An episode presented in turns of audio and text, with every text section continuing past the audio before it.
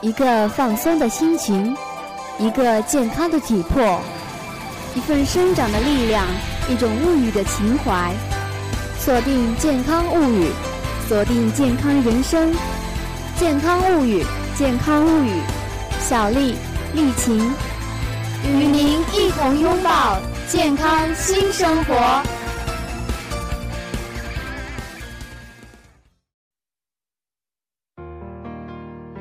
们，五一劳动节的三天长假才刚过去，又送走了五四青年节的激昂宣誓。那么大家记得昨天是个什么重要的日子呢？啊，还有啊，我想下，五一、五四，接下来是周末。哦，我知道了，是母亲节。没错，每年的青年节过后不久就是母亲节。亲们有没有在母亲节当天给母亲过节呢？啊，这个啊，我妈妈比较朴实，没什么浪漫的观念，送花啊、感动啊什么的，所以我挺苦恼的，也没有做些什么。其实我觉得吧，每个母亲都有个共同点，就是很会持家。虽然我国自古就有男主外女主内的传统，这也说明了母亲在家都操持着一定的琐事杂物。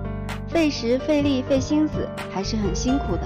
对啊，我每次想帮妈妈分担些事情，可是我没有什么经验，根本插不上手啊。唉，一些大事咱们帮不上忙，一些小事还是可以的呀。是吗？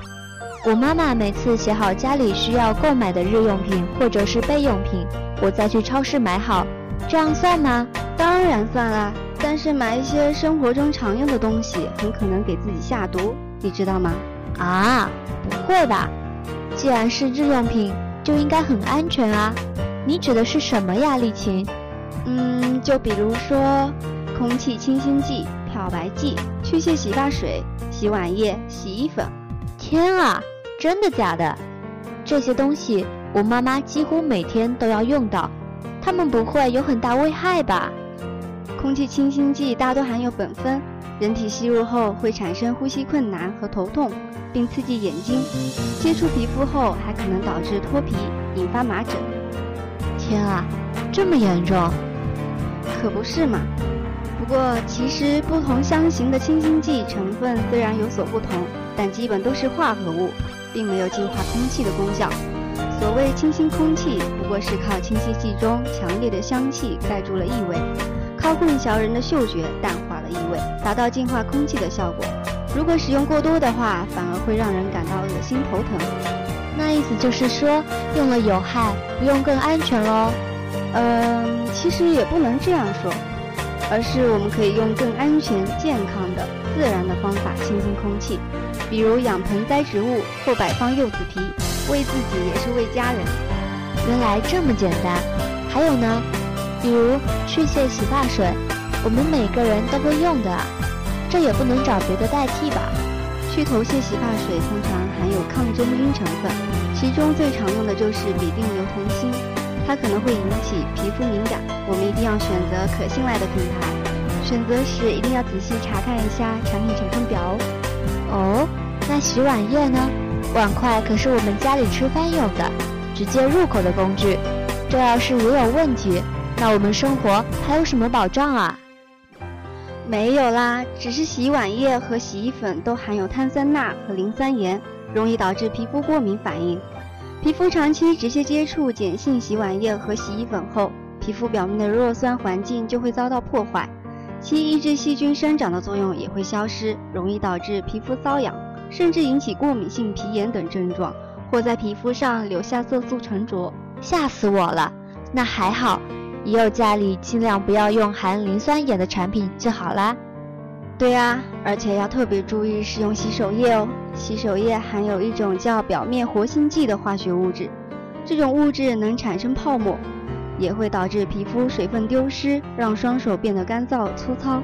此外，不合格的洗手液中有大肠杆菌、绿脓杆菌和金黄色葡萄球菌，细菌含量超标，对人体危害也是很大的。所以要记得选择可信赖的品牌。洗手液开封后尽快用完，自行分装的时候也要注意卫生哦。好的，好的，这下我明白了。那还有厕所清洁剂呢，也常用啊。宿舍买了好多啊，因为想洗干净，总是倒很多下去去刷呢。厕所清洁剂里通常含有氖，这种物质是有毒的，会刺激皮肤、眼睛和呼吸道。大量吸入后，人的肝脏和肾会遭到损害。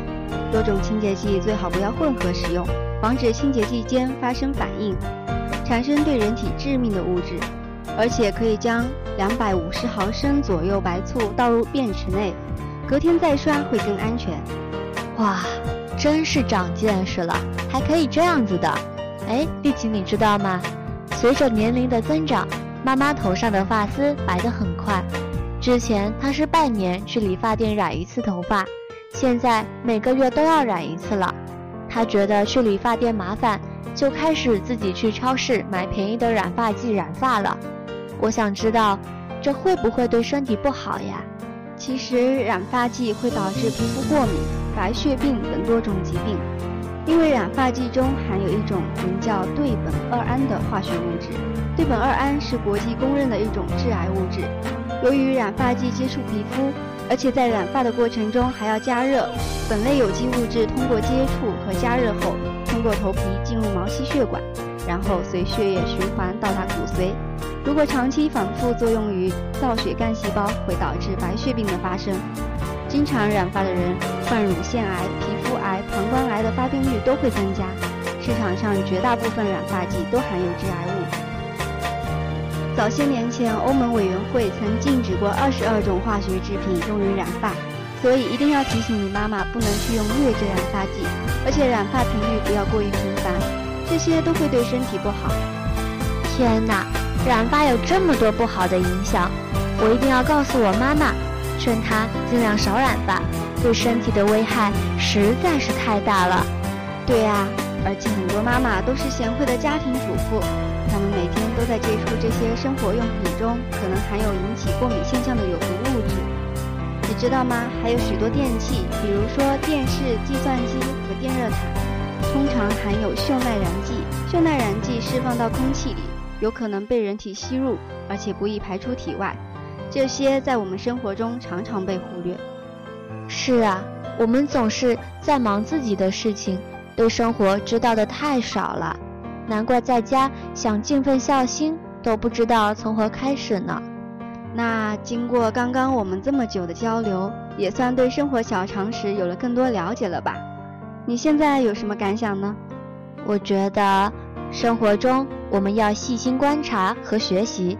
可以在生活上给妈妈一些建议，让家人生活得更健康平安。而且不管事大事小，尽量帮父母分担一些。不管是母亲节还是父亲节，鲜花啊、惊喜啊，这些浮夸的形式都不是重点，重点是细水长流的陪伴。哇哦，看来你今天收获不少啊，感想很深刻，总结很到位。我听说过这样一句话：陪伴是最长情的告白。母亲节刚过，但并不是说只有这一天才能提醒我们陪伴妈妈，才想起妈妈的种种而绞尽脑汁制造惊喜。我们送给父母的礼物也并不是要多有创意、有多昂贵、多难忘，我们的陪伴就是最好的礼物。嗯，是的，只要付出真心，每一天都可以是母亲节。平时的陪伴是最重要的，不过节日那天一句“妈妈节日快乐”还是要有的。那在这里，我祝所有的妈妈们青春永驻，健康常在，也祝同学们和家人永远幸福美满。亲爱的同学们，今天的健康物语就到这儿了，下期与您不见不散。稿件提供：蓝雨萍，节目编辑：陈美璇，播音员：何小丽、罗丽琴。